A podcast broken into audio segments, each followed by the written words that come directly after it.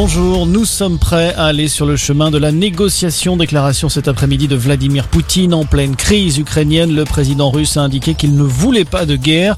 Un premier signe encourageant, Moscou a annoncé aujourd'hui le retrait d'une partie de ses troupes déployées à la frontière ukrainienne.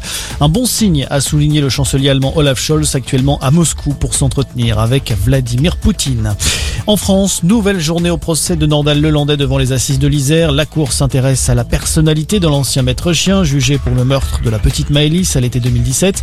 L'accusé est revenu en partie cet après-midi sur ses propos tenus vendredi dernier. Il a indiqué qu'il n'avait pas enlevé volontairement la fillette, ce qui a provoqué de nombreux soupirs dans la salle d'audience.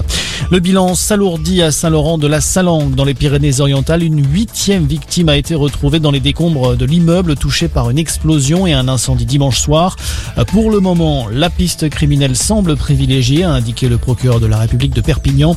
Il doit s'exprimer à 18h pour faire le point sur l'enquête ouverte pour incendie volontaire ayant entraîné la mort.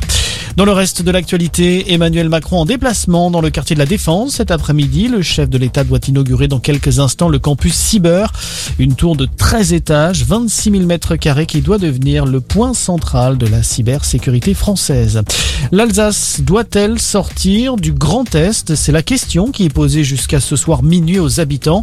Plus de 100 000 personnes ont déjà participé à ce référendum local, selon le président de la collectivité européenne d'Alsace.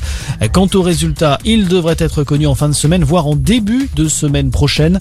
Les militants de la sortie de l'Alsace souhaitent que les candidats à la présidentielle s'emparent du sujet. Et puis du foot ce soir avec un choc au Parc des Princes. Le PSG reçoit le Real Madrid, huitième de finale allée de la Ligue des Champions. À Paris qui pourra compter sur son armada offensive Messi, Mbappé, Neymar. Coup d'envoi à 21h. Voilà pour ce tour du monde de l'actualité en deux minutes. Très bonne journée à tous.